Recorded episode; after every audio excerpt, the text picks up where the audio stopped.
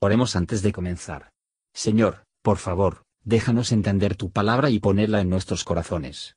Que moldee nuestras vidas para ser más como tu Hijo. En el nombre de Jesús preguntamos. Amén.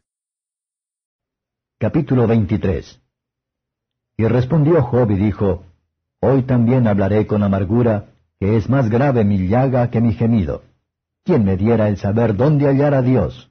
Yo iría hasta su silla, ordenaría juicio delante de él, y henchiría mi boca de argumentos.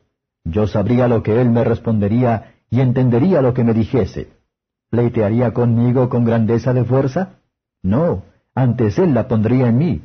Ahí el justo razonaría con él, y escaparía para siempre de mi juez. He aquí yo iré al oriente y no lo hallaré, y al occidente y no lo percibiré. Si al norte él obrare, yo no lo veré. Al mediodía se esconderá y no lo veré. Mas él conoció mi camino. Probaráme y saldré como oro. Mis pies tomaron su rastro, guardé su camino y no me aparté. Del mandamiento de sus labios nunca me separé. Guardé las palabras de su boca más que mi comida.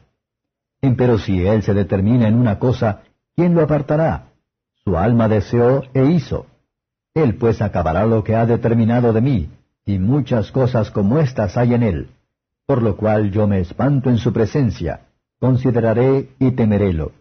Dios ha enervado mi corazón y ha me turbado el Omnipotente.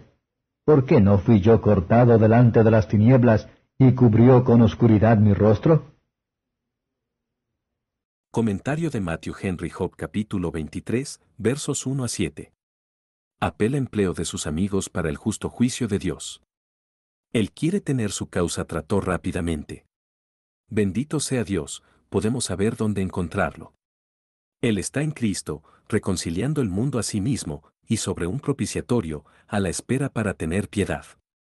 Hasta allí el pecador puede ir, y no el creyente puede ordenar su causa delante de él, con argumentos tomados de sus promesas, su pacto, y su gloria. Un paciente espera de la muerte y el juicio es nuestra sabiduría y el deber, y no puede estar sin un santo temor y temblor. Un apasionado desear la muerte o el juicio es nuestro pecado y locura, y los malos nosotros se convierte. Como lo hizo Job, versos 8 a 12. Job sabía que el Señor estaba presente en todas partes, pero su mente estaba en tal confusión, que él podría conseguir ninguna vista fijo de presencia misericordiosa de Dios, a fin de encontrar consuelo por la difusión de su caso ante él. Sus puntos de vista eran sombrías. Dios parecía estar a una distancia y fruncir el ceño a él. Sin embargo, Job expresó su seguridad de que se le dio a luz, trató y aprobó, porque había obedecido los mandamientos de Dios. Había disfrutado y deleitado en las verdades y mandamientos de Dios. Aquí debemos notar que Job justifica a sí mismo en lugar de Dios, o en oposición a él, capítulo 32 verso 2. Job pudo sentir que estaba claro a partir de los cargos de sus amigos, pero con valentía para afirmar que, a pesar de la visita de la mano de Dios, no era un castigo del pecado, fue su error. Y él es culpable de un segundo, cuando niega que existen relaciones de la providencia con el hombre en la vida presente, en el que la reparación hallazgo heridos, y el mal son visitados por sus pecados, versos 13 a 17.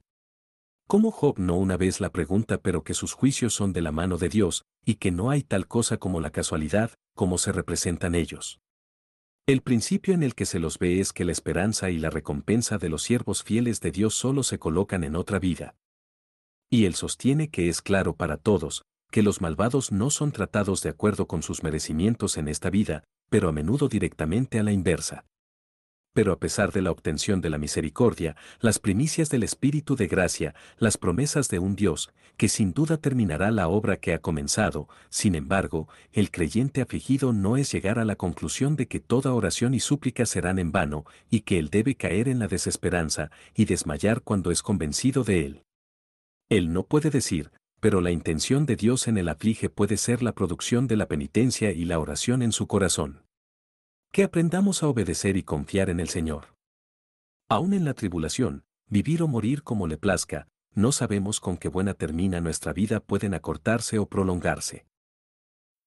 Gracias por escuchar y si te gustó esto, suscríbete y considera darle me gusta a mi página de Facebook y únete a mi grupo Jesús Answers Prayer.